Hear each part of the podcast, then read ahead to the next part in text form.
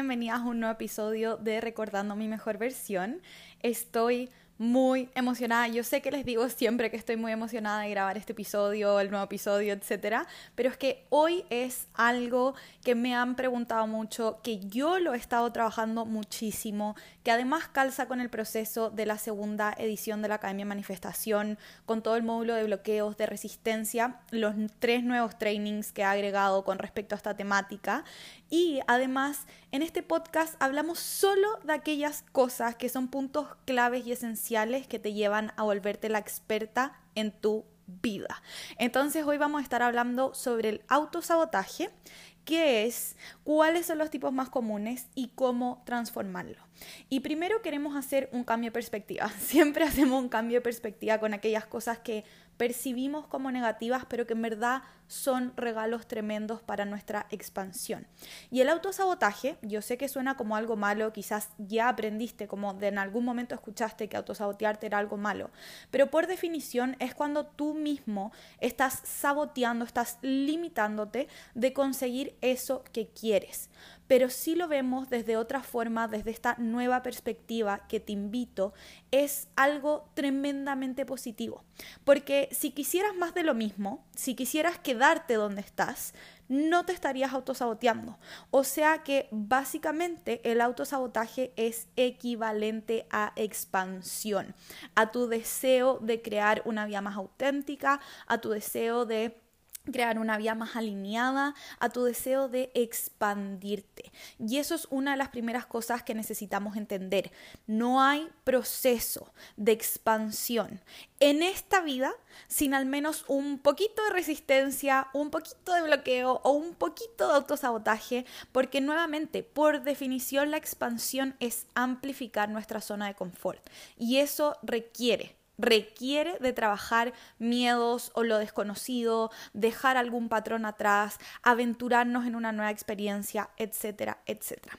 Y entonces ya sabemos qué es el autosabotaje y ahora queremos entender por qué ocurre, por qué nos autosaboteamos. Y pasa cuando conscientemente queremos algo, pero una meta, un objetivo, pero subconscientemente queremos ir en la otra dirección o quedarnos cómodos, quedarnos dentro de nuestra zona de confort. Básicamente, tu subconsciente le tiene miedo al resultado de que consigas eso que quieres basado en tus creencias limitantes. O sea, que si estoy autosaboteándome es que tengo creencias contractivas con respecto a algo, con respecto al resultado de eso que quiero crear, a pesar de que a nivel lógico no hagan sentido. Porque a tu instinto primitivo no le importa la lógica.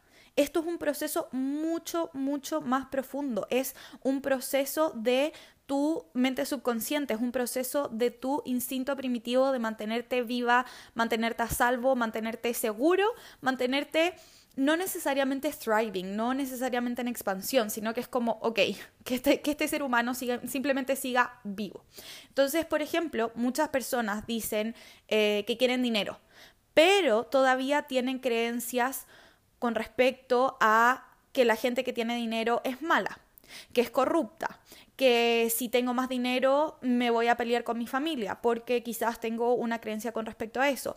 Que si tengo más dinero, quizás la gente que me rodea solamente va a estar conmigo por interés. En el caso, por ejemplo, del cuerpo, muchas personas quieren un cuerpo más saludable o más tonificado o más llamativo. Eso automáticamente dentro de la sociedad en la que vivimos ese tipo de cambio lo hace en un cuerpo más llamativo socialmente pero tienes un montón de creencias con respecto a que si soy muy bella, todo el mundo me va a mirar y quizás tengo una relación con que llamar la atención, una, asociación subconsciente de que llamar la atención es algo negativo o que quizás si mucha gente me invita a salir o mucha gente le interesa mi físico, eh, no voy a saber cómo decir que no. O quizás lo que quieres es un trabajo nuevo. Esto literal aplica para todo. Quizás lo que quieres es un trabajo nuevo. Pero si tienes creencias con que un mejor puesto de trabajo o un trabajo en tu propósito va a implicar, no sé, menos tiempo libre, menos tiempo con tu pareja, o que tus amigos te envidien, o que te encanta, no sé, la gente con la que trabajas, pero simplemente el trabajo no te llena y entonces tu subconsciente está intentando mantenerte en esa tribu seguro y a salvo. Al final, el autosabotaje no es estafarse, es estar protegiéndote de eso que crees negativo. Y vuelvo a recalcar, crees, porque no es una realidad. Pero como tu mente lo cree, no va a dejar que te conviertas en eso. Nadie quiere convertirse en una persona odiada, en una persona envidiada, en una persona mala. Entonces, si tienes esas asociaciones con ese tipo de resultados, tu mente subconsciente te está protegiendo. Hasta que hagas el trabajo consciente de reprogramación y te alinees con la energía de eso y con sus reales beneficios. Ahora quiero hablarte de los tipos más comunes de autosabotaje para que puedas identificar los tuyos y saber cómo trabajarlos. Y son muchos, son varios y de hecho y creé un training completo para la segunda edición de la Cambia Manifestación, pero no nos alcanzaría a conversar todo esto en el podcast. Así que vamos con los más, más comunes tu techo máximo. Número uno, tu techo máximo. Tu techo máximo es un concepto o estarte máximo limitando, es un concepto que expone Gay Hendrix, que también tu techo de cristal le llama María José Flaque de Mujer Holística. Tu techo máximo es cuando crees que llegaste al tope ya que tu mente subconsciente no cree merecer más. Tu techo máximo puede ser un techo financiero, puede ser un techo emocional en tus relaciones, puede ser un techo de bienestar y de salud. Y eso es aprendido. Y entonces, ¿cómo trabajamos tu techo máximo? Haciendo el trabajo consciente de abrirnos a recibir más, abrirnos a crear más, buscando expansores, que es algo que yo siempre les comento, aquellas personas que te muestran que la realidad va más allá de lo que yo creo posible. El segundo, uno con el que yo me identifico demasiado, es el perfeccionismo. Muchos de nosotros creemos, porque socialmente está aceptado como que, ah, ella es perfeccionista, él es perfeccionista, entonces quiere hacer todo súper bien. El perfeccionismo al final no existe y es algo que simplemente estás utilizando como excusa para no hacer el trabajo que tienes que hacer para conseguir eso que quieres. Es una excusa que te está manteniendo protegida supuestamente dentro de tu cabeza, en una burbuja de cristal como, ah, no, yo quiero hacer todo tan bien que mejor no lo hago, mejor no lo termino. El tercero es procesar tus emociones. Y esto es algo muy común, cómo mis emociones me están autolimitando. Ya sea que tengas pics emocionales, olas emocionales, yo soy Manifesting Generator con un montón de cambios emocionales, pero el no procesar tus emociones hace que no las puedas sentir y te mantengas estancada en aquellas emociones que no te están permitiendo, permitiendo fluir. Y hay que ser súper sincero en este punto y creo que eh, va a ser el próximo episodio que les voy a grabar sobre la motiva acción. Muchos de nosotros creemos que la motivación es como consecuencia de la pasión y no sé qué. La motivación es el resultado es la energía que se crea cuando tú ya estás accionando. Entonces, si siempre y constantemente estás esperando a feeling like it, como que, que ya, que, que te guste, que te den gana, nunca vas a avanzar porque uno no siempre tiene ganas. No significa ir en contra de lo que sentimos, sino que se necesita ir hacia adentro, observar nuestras emociones, procesarlas y recuperar nuestra energía. El cuarto son las justificaciones. Las justificaciones son una forma en la que constantemente pareciera que tenemos una razón para no hacer lo que necesitamos hacer. Y conozco gente que es buenísima justificándose. O sea, te puedes llegar a inventar las mejores justificaciones, las mejores excusas del planeta para que pareciera que en verdad el universo está obrando en contra tuyo y que eso que quieres no, no, es que en verdad yo lo quiero demasiado, pero pucha, me falta esto, me falta lo otro. Y yo de hecho muchas veces fui así, en especial cuando quería intentar como un deporte extremo nuevo y era como, no, pero es que no tengo la mejor tabla, pero es que no tengo esto otro, que no sé qué, eh, que me falta, no sé, tal herramienta o voy a empezar un emprendimiento, no, pero es que yo no sé todo sobre esto. Ok, está bien. Puede ser que haya motivos que te estén limitando de hacer eso que quieres hacer. Pero justificaciones, si tú te enfocas en justificar los motivos por los cuales no puedes hacer lo que quieres o no vas a recibir el resultado de lo que quieres, pueden haber cientos y miles. Entonces, empezar y pasar de las justificaciones a la búsqueda consciente de posibilidades. El punto número 5 es la desorganización. Y no tengo tanta conexión con este porque me considero una persona muy organizada, pero la desorganización te lleva a constantemente sentir que no tienes tiempo, y esto también es, es el opuesto, pero ambas son formas de, de autosabotearte. Es como soy tan desorganizada que al final nunca alcanzo a hacer nada o nunca alcanzo a avanzar en lo que quiero o nunca o siempre llego atrasada a todos lados.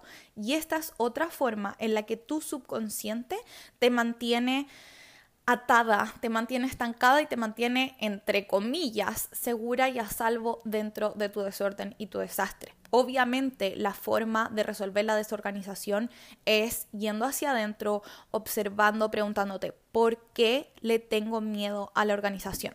Porque yo entiendo que quizá la gente que es desorganizada o la gente que es extremadamente organizada, siempre sabemos que existen estos como dos lados de la moneda, estas dos caras, quizás crecieron en, entornos tremendamente desorganizados, tremendamente disfuncionales y no es su culpa. No es su culpa haber aprendido este coping mechanism, esta forma de vivir su vida en desorganización, pero lo que sí es tu responsabilidad es que si estás escuchando esto en este momento, ya tienes y siempre has tenido la capacidad, porque ya eres un adulto, las personas más chicas que me escuchan yo puedo ver como eh, mi audiencia. Las personas más chicas que me escuchan tienen 16 años. Pues por lo general estoy hablando, y te estoy hablando a ti, son puras mujeres de entre 18 a 35, incluso 50 años. O sea que ya estamos bastante grandes como para tomar responsabilidad de aquellos patrones que ya no nos están sirviendo. Y yo confío, sé que tienes la capacidad de hacerlo. El punto número 6 es mantenerte amarrada a lo que no quieres. Y esta, una de las formas más fáciles de ejemplificarlo es con el trabajo. Y de hecho, justo el otro día hablando con un amigo, él se está saboteando, autosaboteando de esta manera y le compartí estos ejercicios. Fue como, wow, sí, Sofía, onda, eso era. Mantenerte amarrado a lo que no quieres. Se puede ver como que, por ejemplo, dices, ya, yo tengo este trabajo y trabajo con este tipo de cliente. De hecho, yo lo hice mucho tiempo cuando partí mi carrera como coach. Y uno dice, ok, quiero, tengo este tipo de clientes, pero ya no quiero trabajar, no sé, en este tipo de trabajo o ABCDX y en vez de decir que no, poner límites sano, cambiar, uno sigue y sigue tomando más de ese trabajo. Es como que simplemente, y bueno, se mezcla con las justificaciones, no es que lo necesitaba, no es que pucha, no es que es una clienta antigua, no es que siempre van a haber motivos. Lo importante acá es entender, y nuevamente, siempre en todos estos patrones, en todos estos coping mechanisms, la opción, la forma es ir hacia adentro y observar por qué creo que mantenerme amarrada a lo que ya no quiero está siendo más seguro o menos doloroso. Y ojo, porque el subconsciente muchas veces prefiere quedarse en lugares donde es más doloroso a pesar, porque es, conocido, a pesar de que lo desconocido sea más maravilloso. El punto número siete es juzgar a otros y esto tiene relación con las creencias internas. Si yo quiero crear más dinero o quiero crear más una relación más expansiva o si yo quiero crear un cuerpo más saludable o más tonificado o quiero iniciar un podcast un ejemplo muy puntual que el otro día me llegó. Si yo quiero iniciar un podcast y resulta que cada vez que veo a alguien compartiendo eh, su podcast, iniciando un nuevo proyecto, yo estoy como, ah, no, es que seguro no le va a resultar. Es que, ¿qué se cree? Es que no sé qué. O con el tema del dinero. No, pero es que ¿cómo gasta la plata en eso? No, pero es que obvio que esa persona es irresponsable. Y así sucesivamente. Si yo estoy juzgando a otros, a otras personas que tienen aquellas cosas que yo quiero, estoy al final juzgándome a mí misma. Y entonces tu subconsciente sabe que tú puedes lograr eso, pero como tú te juzgas, ¿por qué querrías tomar la posición de una persona juzgada? Entonces, la forma de trabajar este es pasar del juicio a la autoobservación, ¿ok? ¿Qué me molesta a esta persona? ¿Qué sí quiero conseguir? Y a la admiración. De hecho, hay otro episodio del podcast que habla sobre la envidia como mecanismo de expansión, cómo pasar y qué nos está mostrando la envidia a crear una realidad mucho más expansiva. El punto número 8 es el orgullo. Muchas veces es nuestra misma sensación como de pride, de no es que yo no me puedo equivocar, lo que te mantiene estancado donde ya no quieres estar. Y entonces esta se resuelve yendo hacia adentro, conectando contigo, conectando con tus emociones y decir, ok, está bien, soy un humano, es inherente al ser humano equivocarse, puedo aceptar mis errores, puedo pedir perdón, puedo pedir me perdón a mí misma y seguir caminando y seguir avanzando. No dejes que el orgullo, acá no estamos hablando del orgullo como cuando estoy orgullosa de mí, me felicito, me admiro, sino que del orgullo de como soy tan orgullosa que prefiero quedarme estancada a que pedir perdón. Y no sé a quién le pasa esto.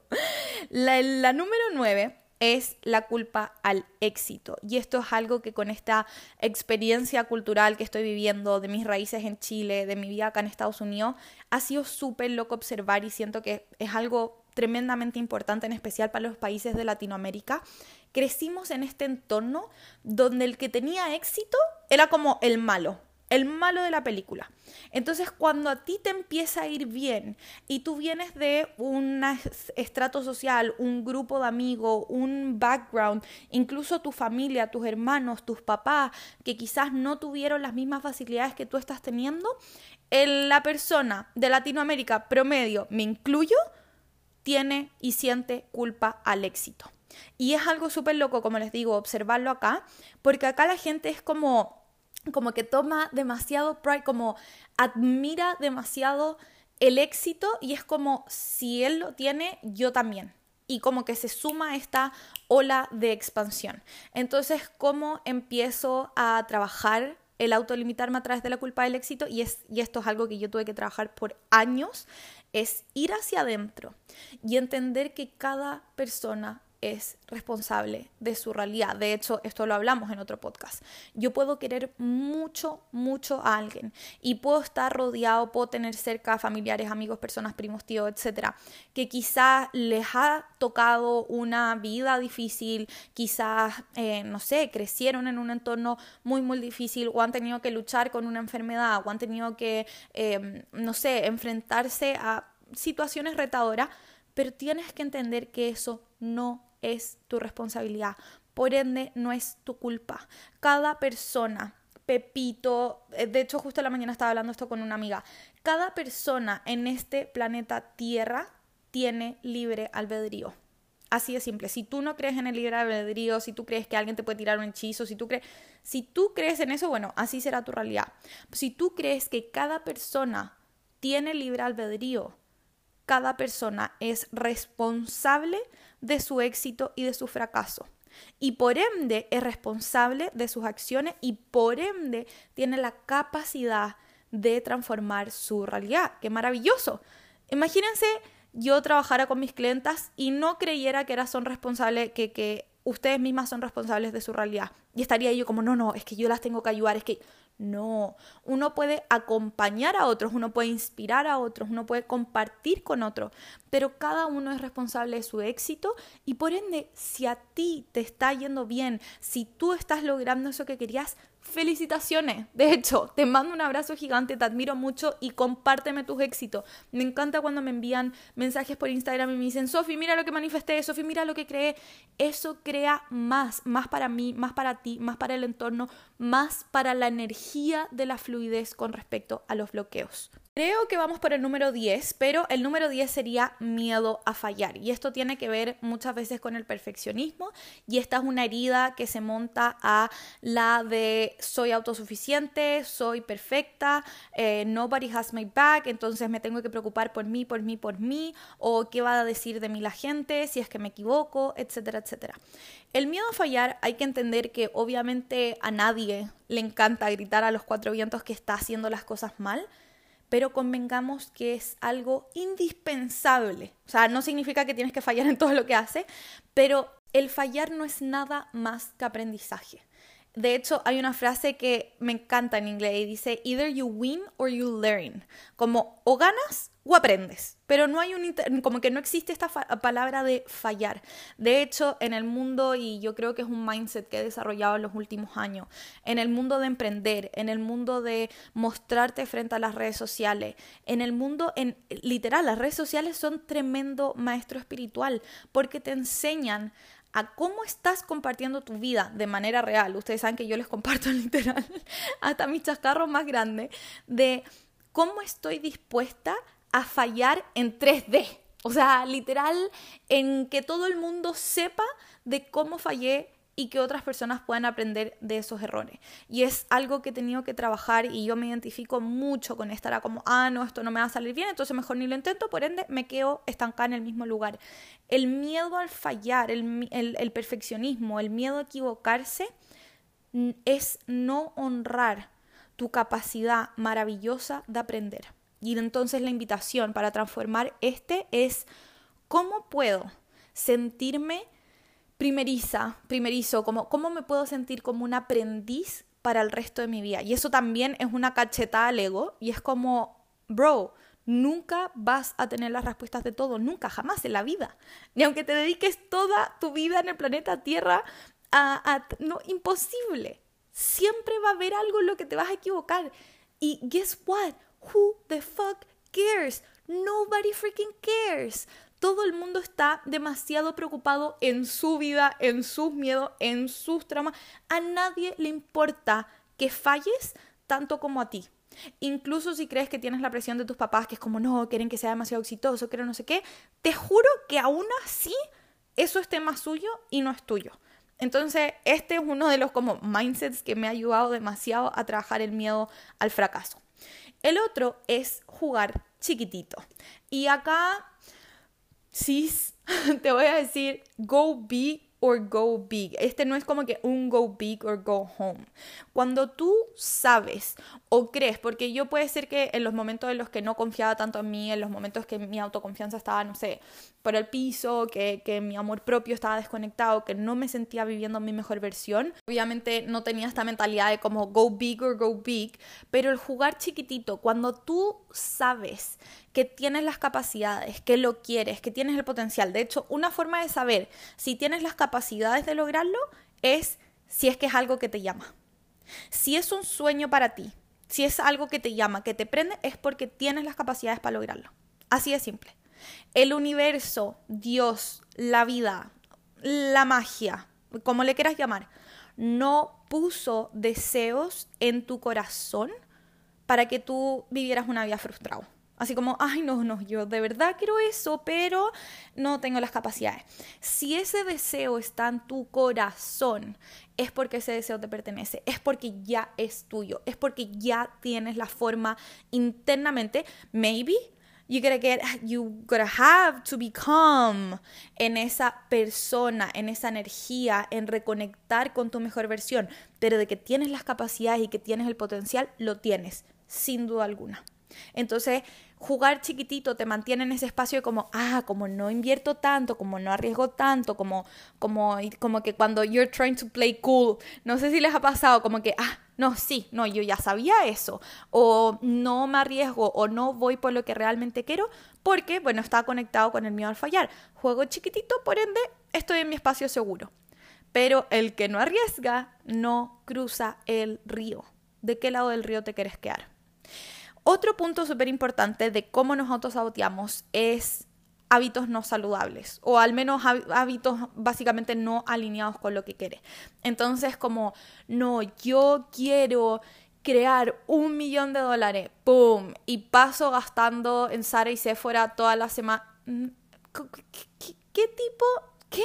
O nada, maybe what? No significa que no lo puedas hacer, pero cuando tus hábitos dicen lo contrario a lo que quieres, es específicamente cuando te necesitas sentar a observar por qué te estás limitando de eso que quieres. O por ejemplo dices, no sé, quiero transformar mi cuerpo, mi salud. Y luego, durante toda la semana, te pasas, no sé, haciendo lo opuesto.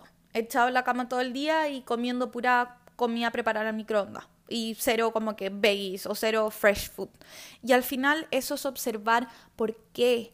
¿Por qué? No recriminarte por los hábitos ni por la comida al microondas, sino por qué le tengo miedo a este resultado.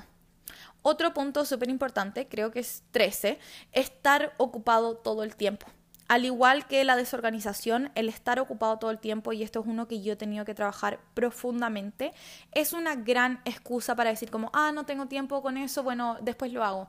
Ay, no, es que hoy día no alcancé, mañana lo hago. Y así sucesivamente pasan los días, las semanas, los meses, los años. Y lo que te prometiste hacer a principio de este año, esta carta de año nuevo, sigue ahí estancada como una lista de pendientes infinita. Y entonces, ¿por qué?